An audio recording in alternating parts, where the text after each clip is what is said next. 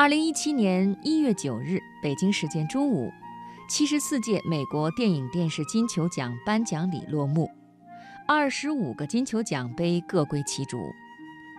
都说金球奖是奥斯卡的风向标，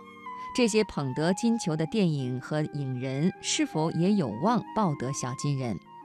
今天的读热点，我们就来说说这种可能性有多大。金球奖拥有奥斯卡风向标这一称号，倒也不是浪得虚名。美国有一位博主研究对比了2015年以前30年奥斯卡和金球奖的获奖者资料，得出结论：最佳影片，30部金球奖获奖影片中有21部获得奥斯卡；最佳导演，30位金球奖获奖导演中有18位获得奥斯卡。最佳男主角，三十位金球奖获奖演员中有二十位获得奥斯卡；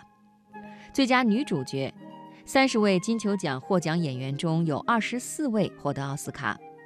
最佳男配角，三十位金球奖获奖演员中有十九位获得奥斯卡；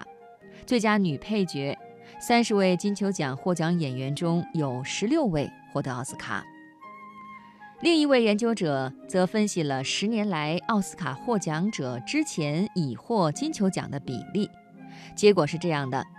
最佳电影有百分之五十，最佳导演占百分之四十，最佳男主角百分之九十，最佳女主角百分之九十，最佳男配角百分之九十，最佳女配角百分之七十。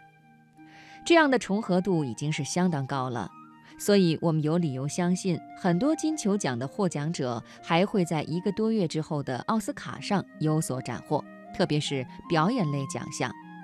这也反映了让金球奖存在和受到关注的基本定位：一个能够预言奥斯卡的前导奖项。不过，金球奖获奖者尽管与奥斯卡大面积重合，但是两个奖项还是完全不同的。首先体现在他们的评奖机制。殿堂级的奥斯卡早在1929年就创办了，评选机构是电影艺术与科学学院，所以学名是学院奖。到现在，每年奥斯卡由学院的六千多名评委评出，其中包括演员、导演、制片人和与电影相关的各界人士。从这样的出身和评选机制就可以看出，奥斯卡的价值取向是属于主流学院派的。金球奖的家世就没有这么堂皇了。一九四四年，一些在好莱坞的外国记者创建了这个奖项，目的在于选出一些优秀影片和影人，并且通过各自任职的外国媒体向欧洲和世界各地进行推荐。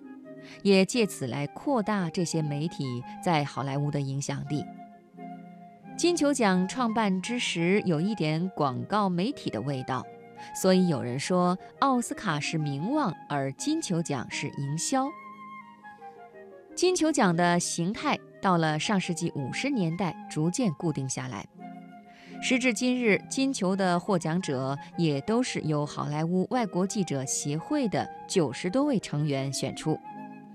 比起奥斯卡六千多人的庞大评选团，金球奖是不折不扣的少数人的选择。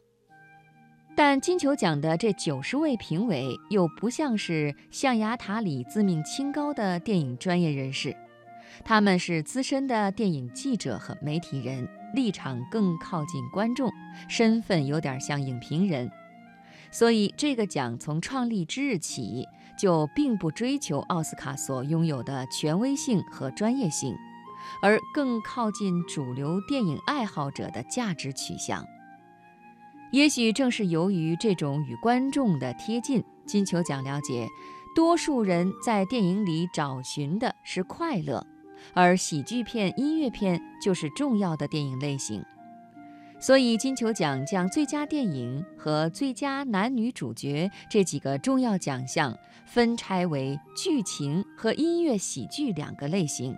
奖励更多不同类型的电影，也照顾主流电影观众的口味。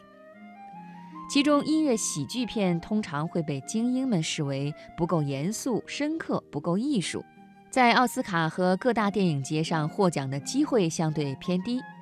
而金球奖对这一类型电影的表彰就显得更有价值。实际上，这些年金球评出的最佳音乐喜剧电影都是值得一看的好片子。金球奖也了解，人们在看电影的同时，花更多时间看的其实是电视，所以他把二十五个奖项中的十个给了优秀的电视剧和电视剧演员。今年获奖的最佳电视剧就有《绝命毒师》《婚外情事》《黑客军团》和《国土安全》，不失为不错的观剧指南。所以，我们看到在主流与风格之间。金球在努力保持着一种平衡，这也许就是金球的策略，与奥斯卡保持某种步调一致，但又与之区分。说得远一点，这也许正符合电影的属性。电影既是流行文化的一种，它的价值来自观众基础，而不是艺术家的自嗨。但同时，电影又是艺术形态的一种，一味迎合观众，又并不能推动电影的进步。大概金球奖的那九十多个评委，每一年也都是在想着同样的事情吧。